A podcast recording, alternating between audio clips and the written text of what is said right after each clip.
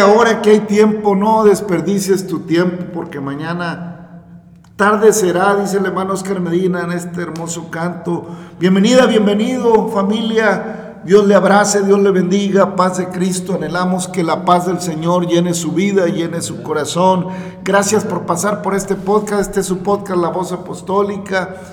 Pues una voz de esperanza, porque el Evangelio es esperanza, porque la Biblia nos habla de esperanza, pero también nos habla de justicia, de juicio, de misericordia, porque la palabra de Dios es viva y eficaz y más cortante que toda espada de filos, que penetra hasta partir el alma, el espíritu, los coyunturas, los tuétanos y discierne los pensamientos y las intenciones del corazón. Bienvenida, gracias, bienvenido, Dios le abrace, eh, permítanos pues compartir con usted unos minutos, momentos, entrar a la palabra, meditar en ella y que de alguna manera podamos aportar un granito de arena en su vida espiritual y sea movida, sea movido a fortalecer su relación con Cristo, a buscar más la presencia de Dios o a iniciar una relación real con el Dios de la gloria, con el Dios todopoderoso, con el eterno, con el único y suficiente Salvador,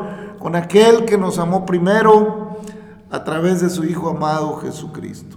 Así que gracias pues por estar por aquí. Ya son más de 300 episodios. Usted puede tomar desde el primero hemos venido leyendo la palabra de Dios. Eh, claro, eh, leemos algunos pasajes eh, salteados, pero llevamos también una secuencia del Antiguo Testamento en, en el orden que están escritos los libros. Pero bueno, ahí vamos caminando. Búsquele, busque al Señor. Yo pienso que si está pasando por este podcast es porque anda buscando eh, una, eh, buscando crecer en el, en el conocimiento o en su relación con la palabra, con el Señor, con su Espíritu Santo, porque no hay de otra, mi amigo, mi amiga. No hay de otra, hermano. Necesitamos buscarle. No podemos desperdiciar el tiempo. Ya sabemos eh, lo que hay en la vida diaria, ya sabemos los afanes, ya sabemos la secuencia, ya vimos pasar a otros y estamos pasando nosotros y los que vienen detrás también pasarán igual, porque una cosa, dijo el sabio Salomón, acontece a todos debajo del sol. Una misma sola cosa le pasa a la bestia y al humano.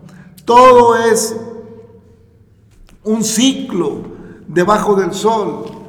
Por eso es importante, hermana, hermano, buscar al Señor. Por eso es importante ir más allá de lo que los ojos ven. Por eso es más importante eh, elevar nuestra, nuestra condición en el sentido espiritual y no en el sentido eh, carnal. Porque si se eleva en lo carnal, pues llega la arrogancia, llega la prepotencia, llega la indiferencia y llegan todas esas cosas que lo único que acarrean a su alma es amargura. Por eso debemos buscarle. Ahora, que es el tiempo. Porque, pues dijo el predicador Salomón, dijo el escritor allá en palabras, en el Eclesiastés capítulo 1, dice palabras del predicador, hijo de David, rey de Jerusalén, o sea, Salomón. Vanidad de vanidades, dijo el predicador. Vanidad de vanidades, todo es vanidad. O sea, todo es pasajero. Todo se desvanece con el tiempo. Queda la memoria del que pasa, pero en la memoria de otro que pasará y otro que pasará y al final todo pasará. Aún los grandes eh, monumentos o estatuas o vestigios que van quedando de civilizaciones que ya fueron antes, pues no son más que rocas mudas y aunque hay ciertas expresiones de lenguaje, de escritura, hablan de lo que fue, no de lo que será. Y aun y cuando pudieran hablar de algo que será tal vez sea ambiguo, no sea claro, pero el Señor siempre nos habla con claridad. El Señor siempre nos habla con certeza. Su palabra eh, no, no es ambigua, hermanos. Si ciertamente eh, algunas profecías son difíciles de entender para algunos, eh, es porque queremos muchos detalles, hermano. Es porque el ser humano casi quiere la composición química de las cosas. Pero una cosa sí le digo, está escrito, que el cielo y la tierra pasará, pero que su palabra no pasará. Todo es vanidad, dijo el sabio Salomón. ¿Qué provecho tiene al hombre de todo el trabajo con que se afana debajo del sol? Es una pregunta de, Salomón. ¿Qué provecho tiene? Generación va y generación viene, mas la tierra siempre permanece. Sale el sol y se pone el sol y se apresura a volver al lugar de donde se levanta. El viento tira hacia el sur y rodea al norte. Va girando de continuo y, sus giros, y a sus giros vuelve el viento de nuevo. Fíjese, lo que dijo Salomón aquí, tardaron mucho los meteorólogos en descubrirlo. La ciencia moderna tardó mucho tiempo en descubrir los movimientos circulares del viento, pero ya Salomón, pues el Espíritu Santo se lo había revelado. Ya lo describió, cómo se movía el viento, cómo eran sus movimientos. Así es el Señor, hermano. No más que así lo queremos explicado con, con meteorología, con con simbolismo, con, con intensidades, con números, con matemáticas, bueno, pues se complica. Pero en términos generales dijo, pues el viento tira hacia el sur, rodea al norte y va girando de continuo. y a sus giros vuelve el viento de nuevo. Eso es real. Los vientos sobre el planeta son circulatorios y así giran de continuo. ¿Eh? Así vienen los nortes hacia el sur y luego del sur hacia el norte y van girando de continuo y luego dan vuelta a la tierra eh, del oeste hacia el este y así sucesivamente. Así giran los vientos. Amén. ¿Quién se lo dijo a Salomón? Pues el que hizo los cielos y la tierra en el Espíritu Santo, hermano. Y los ríos, todos van al mar. ¿Qué tanto anduvo Salomón para ver para dónde iban los ríos? Pues sabía que todos iban al mar. Y los ríos todos van al mar y no se llenan. Al lugar de donde los ríos vinieron, allí vuelven para correr de nuevo. O sea, ¿quién le dijo a Salomón que el agua de los mares se evaporaba y luego se formaban las nubes y los movimientos y esa nube eh, desparramaba o, vaciaba su agua sobre las montañas y luego corría otra vez hacia el mar? Todo eso lo sabía. ¿Eh? Y vuelven de nuevo a correr. Todas las cosas son fatigosas más de lo que el hombre puede expresar Nunca se sacia el ojo de ver ni el oído de oír. ¿Qué es lo que fue? Lo mismo que será. ¿Qué es lo que ha sido hecho? Lo mismo que será y nada hay nuevo debajo del sol. ¿Hay algo de que se pueda decir, he aquí esto es nuevo? Ya fue en los siglos que nos han precedido. No hay memoria lo que precedió, ni tampoco lo que sucederá habrá memoria en los que serán después. Y así, así narra Eclesiastés. Le recomiendo que lo lea todo. Es, es una reflexión preciosa, profunda que, que hace el predicador en, en este análisis de la vida y de la vanidad de la vida. De ahí, hermano, que él tuvo la oportunidad de llegar a un reinado muy joven, apenas el tercer rey de Israel. Y, le fue muy difícil, le fue muy difícil. Sin embargo, eh, no pudo sostener una fidelidad tampoco como Dios le había pedido. Y aún y cuando tuvo una sabiduría que ningún otro ha tenido, pues cometió errores que lo llevaron a, consecuencias difíciles para Israel, al grado que pues Israel acaba dividido en dos reinos. Entonces, hermano, pues qué importante es entender que mañana puede ser tarde. Qué importante es buscar al Señor mientras pueda ser hallado. Qué importante es darnos cuenta que somos peregrinos y extranjeros, que vamos de pasada. Como lo dijo el Salmo 90, tal vez Moisés, los días de nuestra edad son 70 años. Si en los más robustos son 80, pues con toda la fortaleza es molestia y trabajo porque pronto pasan y volamos. Enséñanos a contar nuestros días de tal manera que traigamos el corazón sabiduría.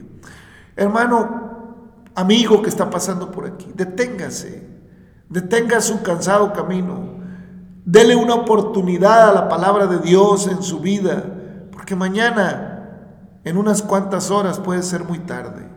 Él vino para que tengamos vida y vida en abundancia. La palabra de Dios es para que inquiramos sabiduría, para que aprendamos sabiduría, para que no andemos divagando en nuestros caminos, para que no erremos en nuestros corazones, para que no eh, vayamos tras la corriente del mundo que no termina y que una misma cosa le pasa, los mismos errores, las mismas cosas. Eh, desde que tengo cierta conciencia, veo al hombre esperando el viernes para luego volver al lunes y volver a esperar el viernes y que dé vuelta el año y luego tal época del año y que la Semana Santa y que la Navidad y que, y que lo esto y que la fiesta tal y que la... Y es una misma cosa debajo del sol. Pero a veces, pocas veces se le ve al hombre preguntándose, ¿a dónde voy? Pocas veces se le ve al, al ser humano cuestionándose realmente lo que vale la pena. El Señor dijo, no anden buscando las cosas que perecen. No busquen las cosas de abajo. No busquen lo terrenal. Lo terrenal perece. Buscar las cosas de arriba, en las cuales no hay sombra de variación, en las cuales no hay divagación, en las cuales no hay engaño. El Señor es el camino, el Señor es la verdad, Amén. el Señor es la vida. Amén. Y nadie bajó del cielo, sino el Hijo del Hombre, o nadie subió al cielo, sino el que descendió del cielo, el Hijo del Hombre que está en el cielo. Por eso hay que buscar las cosas de arriba, porque Cristo vino a, a darnos vida y vida en abundancia a través del sacrificio en la cruz, enseñándonos a guardar lo que verdaderamente vale la pena, para establecer en nosotros una condición espiritual que anhele las cosas de arriba, porque en la casa que él fue a preparar, eh, dijo, en la casa de mi padre hay muchas moradas, si no fuera así yo lo hubiera dicho, voy a pues a preparar un lugar para ustedes, para que donde yo esté, ustedes también estén. Paz de Cristo, hermano Navarro. Amén, ¿Qué le hermano. parece la palabra? Amén, hermano. Pues así es, este, bendito sea el Señor. Que Dios le bendiga, amigo y hermano que escucha. Estamos aquí una vez más por la misericordia de Dios, no creo usted que, que ya no la ganamos. Bendito sea Dios. Es cierto lo que dice la palabra de Dios y como menciona el hermano. El hombre se afana y, y jala para acá y jala para allá y busca por aquí, busca por allá, y inven- inventa y hace. Y pues me acuerdo de un dicho que decía mi madre, haces lo que el perro, vuelta y vuelta y caes donde mismo.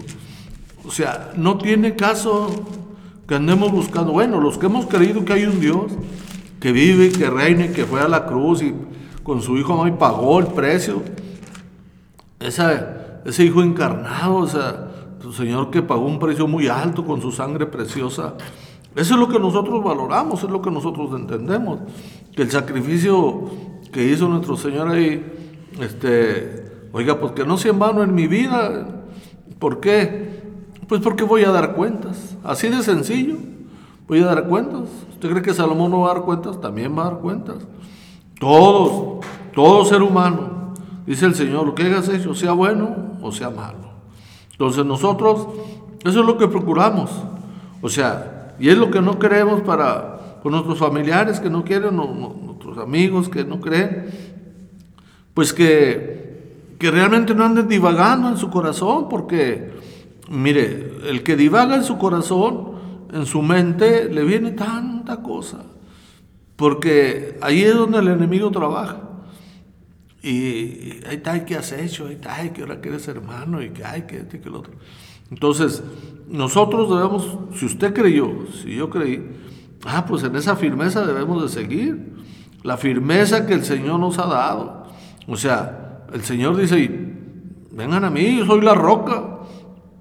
O sea, pues desde que estamos en Cristo, gracias a Dios, pues no nos ha dejado y ni nos va a dejar porque Él es fiel. Él promete estar con nosotros hasta el fin del siglo y nosotros lo creemos y lo estamos esperando al Señor Jesucristo. Amén, hermano. Amén. Dice el canto, yo estoy listo y lo estoy esperando. Hay de aquellos que a Cristo no aceptan. El final de este mundo se está llegando. En fin, hermano, más allá de lo que queramos creer o no queramos creer, tristemente, pues el mundo va en una autodestrucción. Más allá de lo que va a pasar proféticamente, eh, el mundo va girando en una autodestrucción. ¿Por qué? Porque no hay valores eh, en, en el ser humano hacia, hacia el bien común, muy poco, hermano. La gente, eh, los, las- los tiempos son malos. Eh, el ser humano hoy es desapegado, no hay amor fraternal, no se desarrolla casi. ¿Por qué? Porque la figura familiar va perdiendo fuerza, eh, la propia evolución del pensamiento del ser humano que ellos le llaman eh, así, le llaman la evolución, le llaman la libertad, le llaman eh, el desarrollo cultural, le llaman de muchas maneras, pero en la Biblia se le llama degradación, en la Biblia se le llama eh, inmoralidad. Hay una degradación continua, hermano, en la conducta humana. Porque lo que hace algunos años era inmoral, hoy es perfectamente moral, y lo que hace 30 años eh, era inmoral, eh, pues, eh, o era moral, hoy se vuelve inmoral. En fin, hermanos, no hay una congruencia en nuestra vida, no hay un congruencia. La figura de la familia está trastocada, no porque así lo quiera Dios en ninguna manera. La familia se trastoca porque nos apartamos de los principios de vida genuinos. No se trata de vana religiosidad, hermanos. No se trata de, de hipocresías religiosas, no. Se trata de lo que, de lo que es, de lo que realmente es. Hay un deterioro, hermanos, tremendo en la sociedad que no necesito que se lo señale. Yo creo que usted de sobra sabe a qué deterioro me refiero. No vamos a entrar en señalamientos que lo único que hacen es encrispar ánimos de mucha gente, porque no son necesarios, porque lo negro es negro y lo blanco es blanco. Amén. ¿Eh? ¿Eh? Lo bueno es bueno y lo malo es malo. No le demos vueltas al asunto. ¿eh? Ya las sociedades antiguas perecieron a causa de lo mismo, de lo mismo que esta va a perecer, lo dijo el Señor. Porque vendrán tiempos en que los hombres a lo malo le llamarán bueno y a lo bueno le llamarán malo. Peor que Sodoma y Gomorra y sabemos de qué se trata. Y aunque le parezca imposible, y aunque diga que lo que quiera decir el hombre con todo el desarrollo que ha logrado, hemos desarrollado eh, hay mucho desarrollo y en cierta manera, pues disfruta usted la tecnología, el desarrollo de esto y de aquello y de lo otro, pero en realidad los beneficios de todo ese desarrollo acaban siendo mínimos comparados con los, con los, con los trastornos que acarrea, con los perjuicios que acarrea a la humanidad, a consecuencia de que no somos sabios para darle uso a las cosas. Todo lo desvirtuamos, todo lo llevamos al límite, todo lo llevamos al deterioro. Eh, ¿por, ¿por, qué? Porque andamos divagando nuestros pensamientos, porque le damos rienda suelta a nuestras pasiones, porque no detenemos el instinto, porque vamos siempre buscando el límite de las cosas para acabar después en el vacío, para acabar después en el abismo, para acabar después desorientados. Tenemos una cantidad inmensa de jóvenes en el mundo que no están llegando ni a los 20 años porque se suicidan. Tenemos un problema grave de suicidio, de suicidio a causa de la incomprensión de la vida, a causa de que el, ser humano... Eh, está bombardeado de información que no puede manejar, está saturado, no sabe qué hacer con todo lo que le ha llegado a temprana edad a la vida, porque no hubo una guianza, porque no hubo mesura, porque las cosas no se van llevando con medida, con templanza, con orden. ¿Por qué? Porque no hay sabiduría, porque toda buen dádiva y todo buen don proviene de lo alto, del Padre de las luces, donde no hay error ni sombra de variación, pero dice el Señor, ¿no queréis venir a mí? ¿No queréis venir a mí? Ya lo dijo Salomón hace tres mil años, yo no sé cuántos. Que todo lo que había pasado para atrás de él también era repetitivo. ¿Por qué, hermanos? Ah, porque un día le dijimos al Señor que queríamos eh, probar de, la sabiduría del, del, árbol de la ciencia y de bien y del mal. Nos interesó. Nos pareció interesante ser igual que Dios. Nos pareció interesante alcanzar eh, eh, un nivel como el, como el de aquel que nos había hecho. Qué triste, hermanos. ¿A dónde nos ha llevado eso? ¿A dónde nos ha llevado? Sí, se han logrado muchos avances, pero mire, hermanos, mire dónde estamos. Hay avances increíbles en la tecnología médica. Hay avances, pero hay personas que no pueden, no tienen acceso ni a una farmacia. No tienen acceso ni a un analgésico. Hay avances tremendos en la tecnología. Sí, pero hay gente que no tiene, podrá tener un teléfono que le pica y lo lleva no sé a dónde, pero no tiene para comer. Podrá tener aquello, lo otro, pero no tiene paz en su hogar, pero no tiene familia, no tiene papá, no tiene mamá, mamá y papá están afanados por comprar los tenis de marca, por comprarla esto, aquello, lo otro, y no hay unión en la familia. ¿Por qué? Porque no hay sabiduría, hermanos. Esa es la clave. ¿Y cómo va a haber sabiduría? Si vivo agobiado, si vivo afanado por alcanzar y alcanzar y alcanzar y no me sacio. Así dice la Biblia. Buscad y no tenéis y no os saciáis. Porque nomás buscamos para nuestros deleites.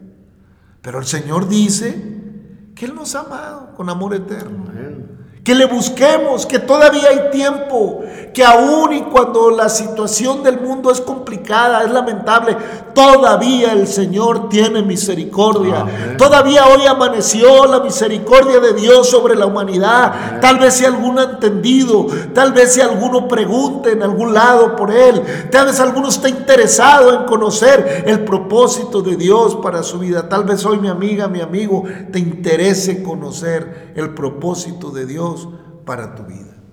Dice Colosenses, el apóstol Pablo le escribe a los colosenses y les dice, Pablo, apóstol de Jesucristo, por la voluntad de Dios, y el hermano Timoteo, a los santos y fieles hermanos en Cristo que están en Colosas.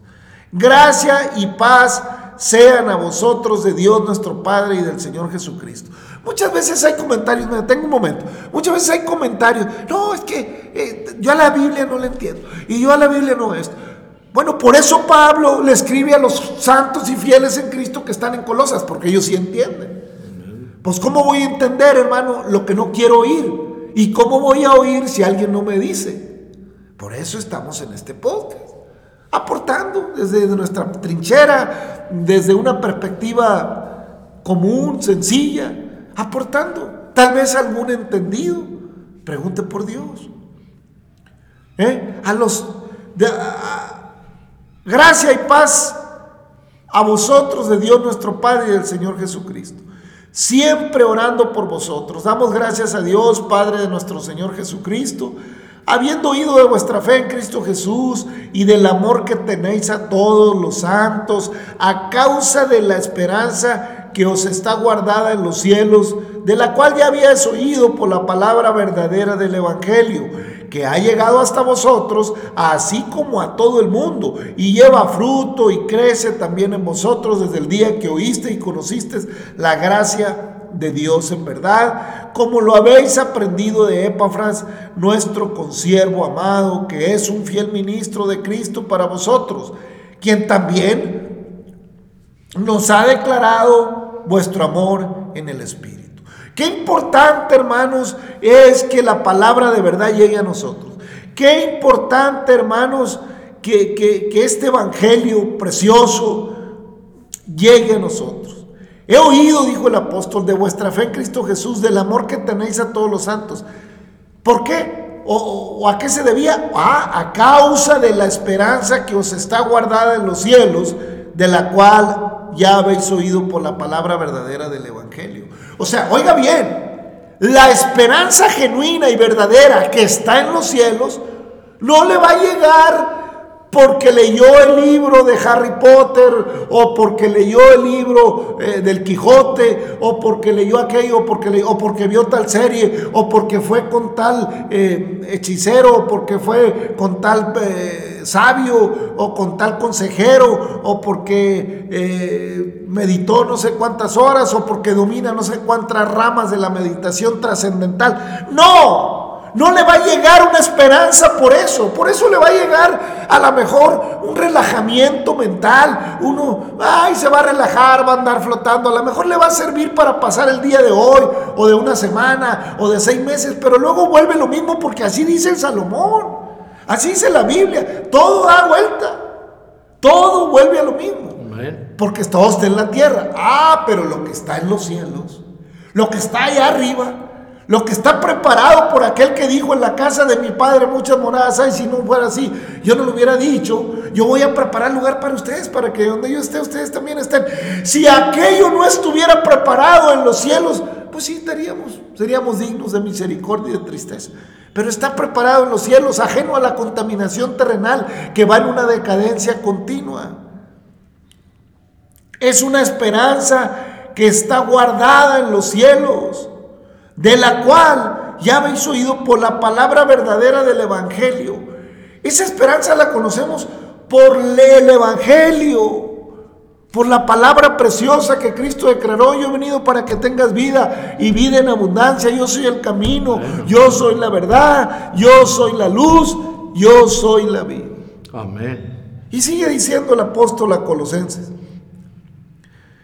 Dice, a quien también nos ha declarado vuestro, vuestro amor en el Espíritu. Bueno, es que cuando, cuando conocemos el Evangelio de, la, de, de- de Cristo y de veras, y de veras, de verdad, mi amigo, mi hermano, le entramos a las cosas, le entramos, nos eh, reprendemos eh, ese comportamiento terrenal y, y sujetamos nuestras pasiones, sujetamos la ira y dejamos que el Espíritu de Dios a través de su palabra, more- la palabra de Dios es espíritu, es viva, es eficaz. Entonces debe de entrar a mi vida y debe gobernar mi interior. De lo contrario, vuelvo a caer en una religiosidad falsa, vana. Así es. ¿Qué le parece, hermano? Amén, hermano. Pues, sí, es lo que hemos venido diciendo, que le damos vuelta y le damos vuelta y, y a final de cuentas, pues mire, el Señor, nuestro Creador, nuestro Señor Jesucristo, el Eterno, el Todopoderoso, Él lo único que quiere es que entendamos el propósito que tiene para la humanidad. Eso es lo que quiere. Dice, ¿no quieren venir a mí? O sea, yo les doy vida eterna. Aleluya. Más imagínense. Es que mucha gente cree aquí, hermano, que se va a morir y ya se acabó el corrido. Qué bueno que así fuera. Yo le aseguro, querido oyente, querido amigo y hermano, que si así fuera, yo me arrepiento faltando 10 segundos. Pero no es así. Voy a tener que comparecer ante el Creador, ante el Señor, aquel que fue a la cruz y pagó un precio muy alto y su sangre fue derramada. Entonces, sobre eso es lo que nosotros pues debemos tener cuidado. Pero pues si andamos buscándole aquí, buscándole ya lo dice Salomón, todo va donde mismo. O sea, a final de cuentas vamos a tener que comparecer ante el Creador, queramos o no queramos. Amén. Y sigue diciendo Pablo a Colosenses. Por lo cual también nosotros desde el día que le oímos, no cesamos de orar por vosotros y de pedir que seáis llenos del conocimiento de su voluntad en toda sabiduría e inteligencia espiritual, para que andéis como es digno del Señor, agradándole en todo, llevando fruto en toda buena obra y creciendo en el conocimiento de Dios, fortalecidos con todo poder, conforme a la potencia de su gloria, para toda paciencia y longanimidad, con gozo, dando gracias al Padre que nos ha hecho, nos hizo aptos para participar de la herencia de los santos en luz, el cual nos ha librado de la potestad de las tinieblas y trasladado al reino de su Hijo amado, en quien tenemos redención por su sangre, el perdón de pecados. ¿Qué le puedo agregar a lo que dice Pablo? ¿Qué le puedo poner yo? Así de fácil. Así de fácil. Amén. Para eso, dice Pablo. Por eso oraba Pablo. Por esto, nosotros desde el día que lo oímos, no cesamos de orar por vosotros y de pedir que seáis llenos del conocimiento de su voluntad en toda sabiduría e inteligencia espiritual. Hay sabiduría y hay inteligencia espiritual. ¿Qué le parece? O sea, hay quien adquiere sabiduría y hay quien es inteligente, toma decisiones espiritualmente correctas. ¿eh? Para que andéis como es digno. Es que hay que andar en una dignidad como hijo de Dios. Hermano, hermano, amigo, si tú te declaras cristiano, no me importa qué templo vas, no sé cómo se llama el lugar donde te reúnes, yo no sé. Nomás sí te voy a decir una cosa. Tienes que tener sabiduría e inteligencia espiritual. ¿Para qué? Para que andéis como es digno del Señor, agradándole en todo. Amén. Y luego que le agrades, tienes que llevar fruto. Llevando fruto en toda buena obra y creciendo en el conocimiento de Dios. Es que hay que ir para adelante, mi amigo, mi hermano. No te conformes a ir a un cerro donde está un gran monumento y te dicen que es un Cristo. No, es suficiente. Hay que ir más para allá. ¿Qué hay más para allá? No te conformes a tomar un seminario teológico de dos años. Otra. No, hay que ir más allá, a una inteligencia, a una sabiduría espiritual que se logra orando, Amén. que se logra caminando con el Señor en amor, Amén. Amén. agradándole en todo y llevando fruto. Porque si estudias mucho y vas aquí y vas a Cuyá, a, a donde quiera que vayas, y no llevas fruto, eres símbolo que retiñe. Amén. Así dice el apóstol. Amén. Hermano, pues ¿qué más te podemos decir? Digo, la palabra, deseamos que Dios te, te llene de sabiduría, que Dios te haga crecer. Eso es lo que Dios quería al pueblo de Israel. Por eso les dio leyes perfectas, pero pues lo mismo. Ya en el capítulo 21 eh, de Josué, pues ya, sí, acuérdense que en el 20, pues hacen ciudades de refugio por si alguno que cometiera algún homicidio eh, imprudentemente, sin querer hacerlo, pues tuviera derecho a un juicio justo. Entonces, eh, Dios siempre provee de alguna manera para que haya una justicia sincera. Había, porque hubiera una justicia genuina en Israel, porque la justicia de los pueblos paganos, pues no era justicia. Ya en el 21 dice, los jefes del libro de Josué, los jefes de los padres de los levitas vinieron al sacerdote Eleazar, a Josué, hijo de Nun, y a las cabezas de los padres de las tribus de los hijos de Israel, y les hablaron en Silo, en la tierra de Canaán, diciendo, Jehová mandó por medio de Moisés que nos fuesen dadas ciudades donde habitar con sus ejidos para nuestros ganados. Entonces los hijos de Israel dieron su propia herencia a los levitas conforme al mandato de Jehová. Eh, estas ciudades con sus ejidos. Y la suerte cayó sobre las familias de los cuatitas y los hijos de Aarón, el sacerdote, que eran los levitas. Obtuvieron por suerte de la tribu de Judá, de la tribu de Simeón y de la tribu de Benjamín, trece ciudades y los otros hijos de Coat obtuvieron por suerte diez ciudades de las familias de la tribu de Efraín, de la tribu de Dan y de la media tribu de Manasés.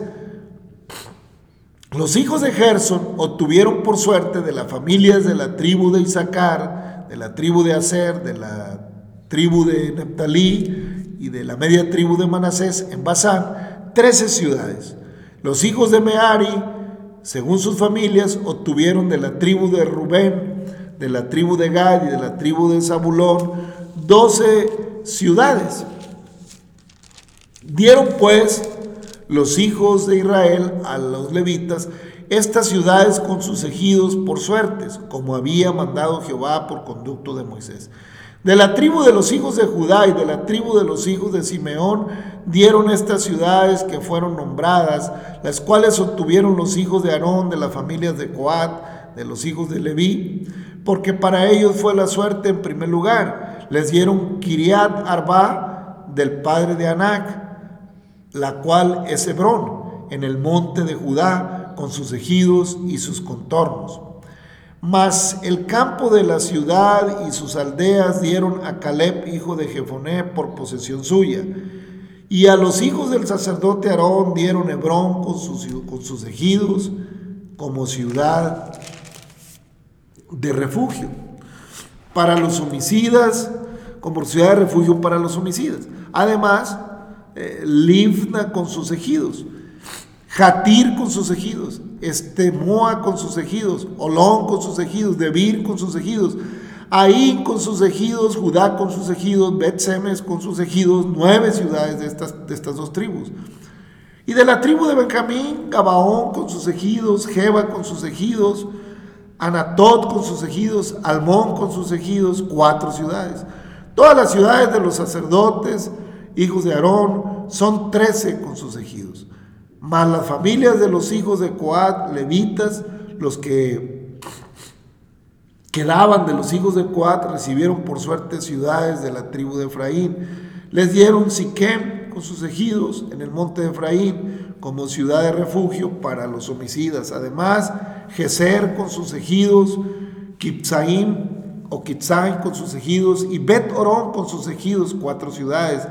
De la tribu de Dan, el Teque con sus ejidos, Gibetón con sus ejidos, Ajalón con sus ejidos y Gat Rimón con sus ejidos, cuatro ciudades.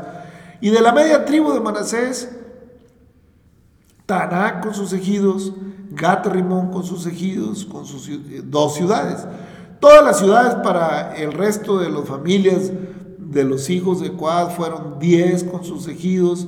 A los hijos de Gerson, de las familias de los levitas, les dieron la media tribu de Manasés, a Golán en Basán, con sus ejidos como ciudad de refugio, para los homicidas, y además Bestera con sus ejidos, dos ciudades de la tribu de Isaacar, Sison con sus ejidos, Daverat con sus ejidos, Carmut con sus ejidos y Ed Ganín con sus ejidos, cuatro ciudades de la tribu de Aser, Miseal con sus ejidos, Abón con sus ejidos, Elcat con sus ejidos y Reob con sus ejidos, cuatro ciudades. Y de la tribu de Netalí, sedes en Galilea con sus ejidos como ciudades de refugio para los homicidas y además Amot Dort con sus ejidos y Cartán con sus ejidos, tres ciudades.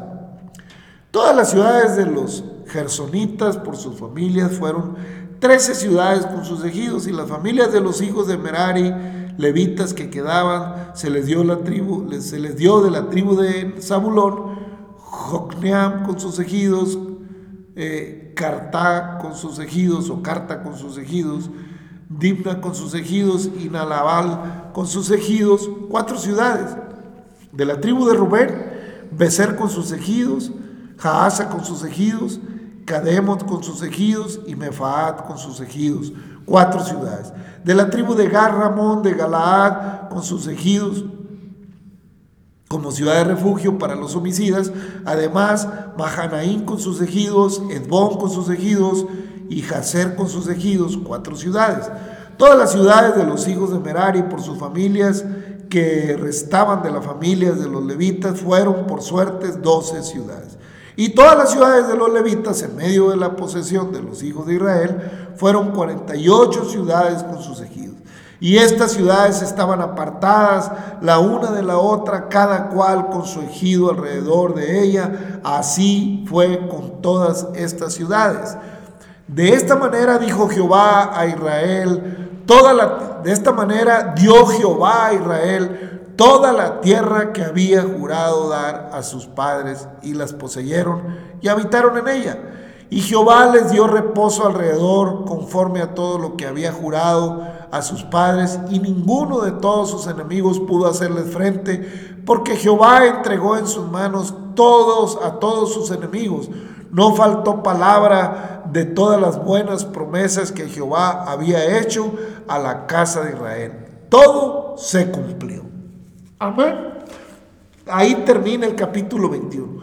Qué maravilla, hermanos. Todo lo que promete Dios lo cumple. Amén, amén. Todas las ciudades que les prometió a las levitas se les dieron, tal como le había prometido a Moisés, así se les dio para que estuvieran ocupados del servicio al Señor, Amén. para que estuvieran ocupados del tabernáculo, para que no se distrajeran, para que se dedicaran completamente al servicio del tabernáculo y no se descuidara la espiritualidad del pueblo de Israel. En ningún momento hubiera descuidos. Es que hermanos, qué fácil es distraerse de lo espiritual.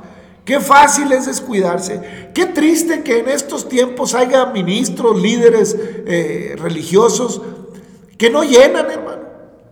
Que les da al Señor bendición y quieren más y descuidan la obra del Señor porque están más ocupados en adquirir posesiones o en asegurar un futuro terrenal sin entender que las promesas de Dios están guardadas en los cielos. Entendemos, hermanos, que es de parte de Dios que el que trabaja del Evangelio viva del Evangelio. Entendemos que es de parte de Dios que el siervo, que eh, el que sirve a, a la obra del Señor de tiempo completo tiene derecho a vivir dignamente y a tener posesiones como los tenían los levitas.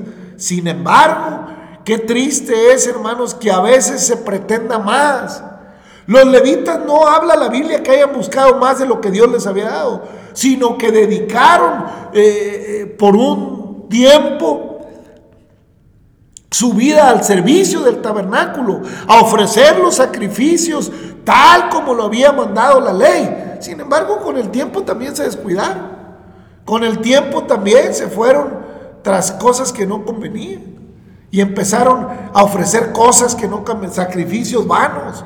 Qué triste es cuando como, como ministro de Dios, como, como ordenado, como un siervo, si es que lo eres, porque hermano, este es un podcast y aquí pues no tenemos eh, ningún otro compromiso más que el de la palabra de Dios.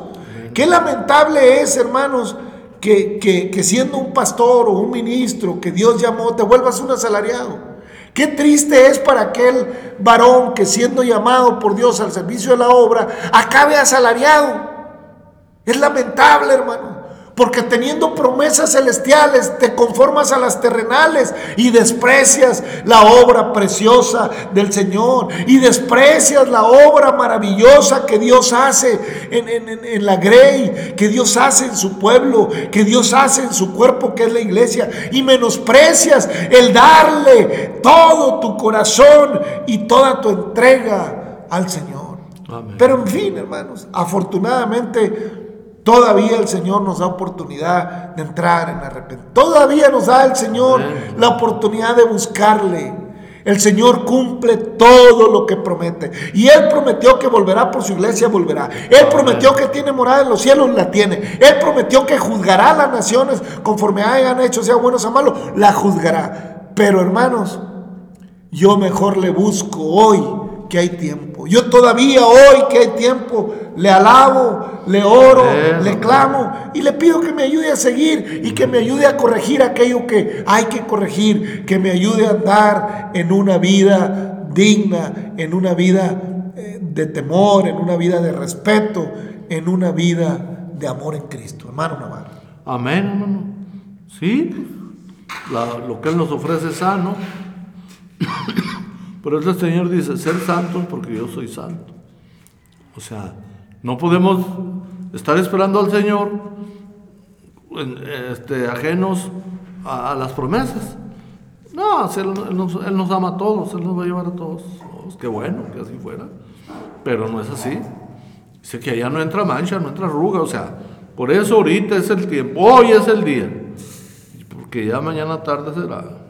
Amén. Hoy es el día de salvación. Búscale porque todavía hay tiempo, mi hermano. Todavía la misericordia del Señor no se ha acabado. Gracias, Señor, por tu amor, por tu bondad infinita. Bendice a cada amiga, amigo, hermana, hermano, en el nombre de Jesucristo. Derrama bendición. Si alguno está enfermo, sánale. Si alguna persona está necesitada de sanidad, no tiene para el médico, no hay medicinas, obra sanidad, Señor, con tu Espíritu Santo. Cura la llaga, borra todo cáncer, borra toda riuma, borra todo problema en el nombre de Jesucristo, de enfermedad. Por el poder de tu hermosa sangre, Señor Jesucristo, sana. Bendice a cada amigo, amiga, a tu pueblo, a tu iglesia. Gracias, Señor, en el nombre de Jesucristo. A ti sea la gloria, la honra y la adoración por los siglos. Amén. Familia, amigo, muchas gracias. Dios le bendiga y hasta mañana.